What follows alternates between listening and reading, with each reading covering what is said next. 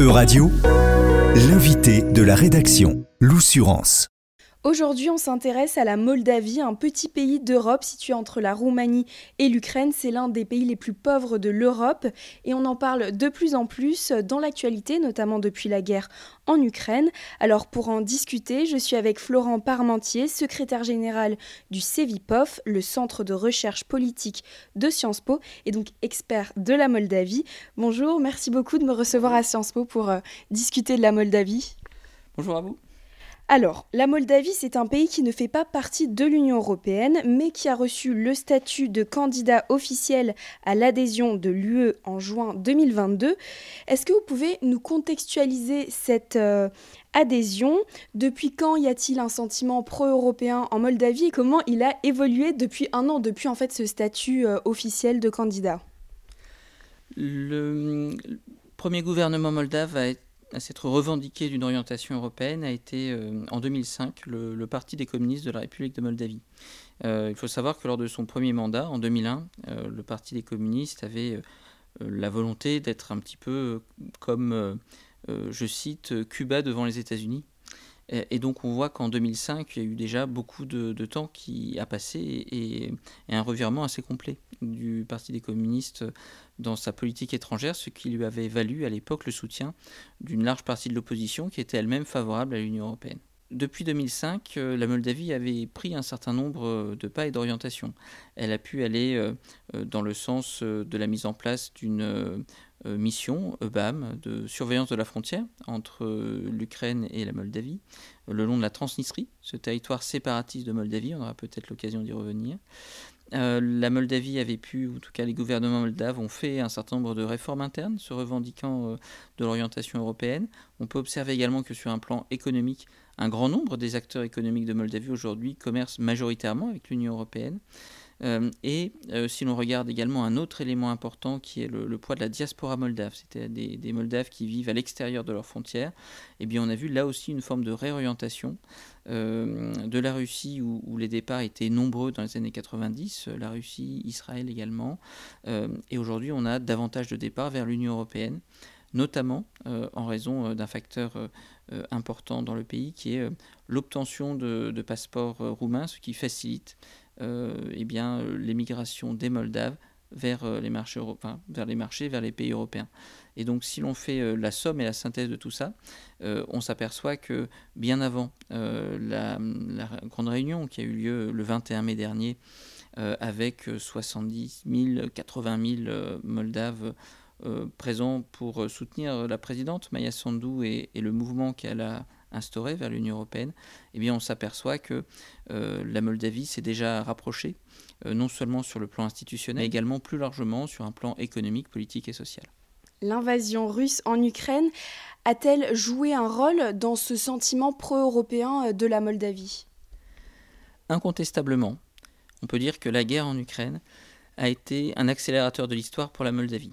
Accélérateur pour la bonne et simple raison que jusqu'à présent, la Moldavie et l'opinion publique moldave restaient euh, encore très largement hésitantes par rapport euh, à la démarche à suivre.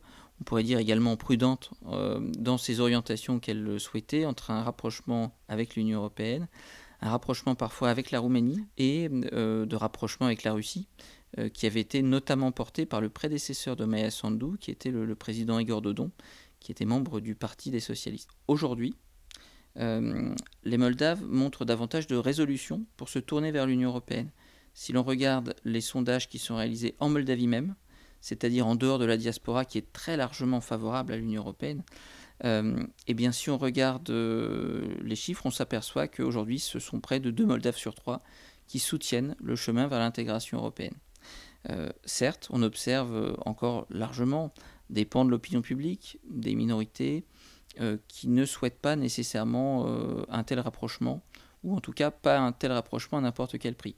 Ce qui est vrai également, euh, c'est que le poids de l'influence de la désinformation en provenance de la Russie reste extrêmement fort en Moldavie. La vraie question, à présent, c'est de savoir ce que les Européens feront avec le gouvernement moldave pour consolider cette orientation et, tout simplement euh, euh, eh bien, euh, faire en sorte que cette orientation aujourd'hui, ne connaissent pas d'érosion ou de, ou de fatigue. on a beaucoup parlé dans les Balkans, les pays d'Europe du Sud-Est, de la fatigue de l'élargissement.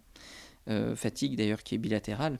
les Européens reprochent aux pays des Balkans de ne pas suffisamment faire d'efforts pour réformer leur société et leur État. Et réciproquement, au sein des pays des Balkans, il y a une forme de fatigue vis-à-vis de l'Union européenne. Fatigue tout simplement qui vient du fait que euh, hum, il faut remonter à 2003 euh, pour voir la, promesse de l'Union européenne euh, d'intégrer ces pays au sein de cet ensemble. Et, depuis le sommet de Thessalonique en 2003, l'ensemble de ces États, en réalité, et de ces opinions publiques, l'impression de ne pas être considérés à sa juste mesure. En février dernier, la présidente de la Moldavie, a accusé la Russie de préparer un coup d'État pour renverser euh, son gouvernement. Quel est le risque de ce coup d'État? Est-ce que on, risque dans les prochains mois, les prochaines années, d'avoir un coup d'État? Euh, Ce qu'il faut comprendre, c'est que hum, les formes d'ingérence, d'interférence de la Russie dans le jeu politique moldave ne remontent pas euh, à février 2023. En réalité, depuis l'indépendance, depuis 1991, euh, la Moldavie, sous, diverses formes, a été euh, euh, à la fois victime et l'objet de la part de la Russie d'un certain nombre de, manœuvres visant de la part de la Russie à essayer de contrôler le destin politique de la Moldavie, ou en tout cas de l'orienter dans un sens qui ne soit pas néfaste aux intérêts russes. Donc on a de ce point de vue-là une situation qui n'a absolument rien de nouveau.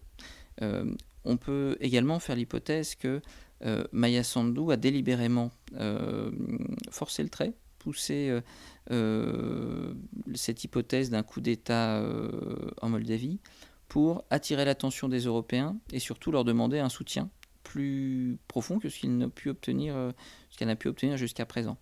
Donc le, risque, le risque d'un coup d'État, en réalité, est aujourd'hui limité. Il n'est pas inexistant mais il est limité pour la bonne et simple raison que la Moldavie est aujourd'hui un État enclavé entre la Roumanie et l'Ukraine, et que ni la Roumanie ni l'Ukraine ne verraient d'un très bon œil euh, un pouvoir euh, venu non démocratiquement euh, en soutien de l'invasion russe en Ukraine. Est-ce que vous pouvez nous préciser un peu la situation en ce moment dans la région sous contrôle russe, la région Transnistrie dont vous avez parlé un peu plus tôt Aujourd'hui, la situation de la Transnistrie est, tout à fait particulière. Elle est particulière parce que s'y trouve la 14e armée russe, c'est-à-dire un certain nombre de, militaires euh, russes qui sont euh, là depuis le cessez-le-feu qui a été signé en juillet 1992. Situation particulière, tout simplement parce que ces militaires ne sont pas intervenus au plus haut moment de l'attaque russe euh, de l'Ukraine, à savoir que le 24 février 2022, euh, la Transnistrie n'a pas bougé et n'est pas intervenue dans le conflit ukrainien. Cette situation s'explique par le fait que la Transnistrie euh, voit euh, la source de sa sécurité dépendre de la Russie. C'est à la fois la présence des militaires russes qui la garantit et la présence des systèmes de sécurité, d'information, de renseignement russes sur place.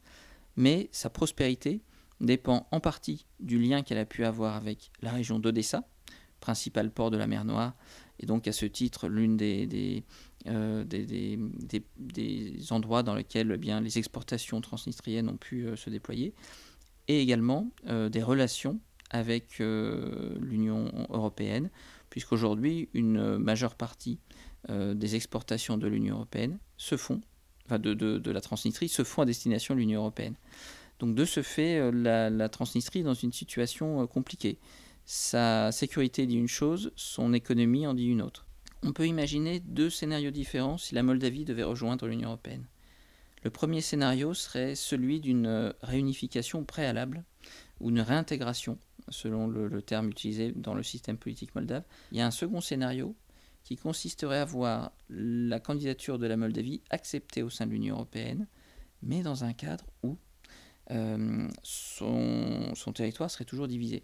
Ce qui est certain, c'est qu'un processus d'élargissement demande un certain nombre d'années. Et donc, dans le cadre de ce temps qui est imparti, euh, euh, il faut tout simplement euh, s'attendre à ce que ce soit un processus relativement long. Et donc, la question d'une intégration préalable, une réintégration préalable de la Transnistrie se pose. Merci beaucoup Florent Parmentier, donc secrétaire général du CEVIPOF, d'avoir répondu à mes questions. Merci à vous. Euradio vous a présenté l'invité de la rédaction. Retrouvez les podcasts de la rédaction dès maintenant sur euradio.fr.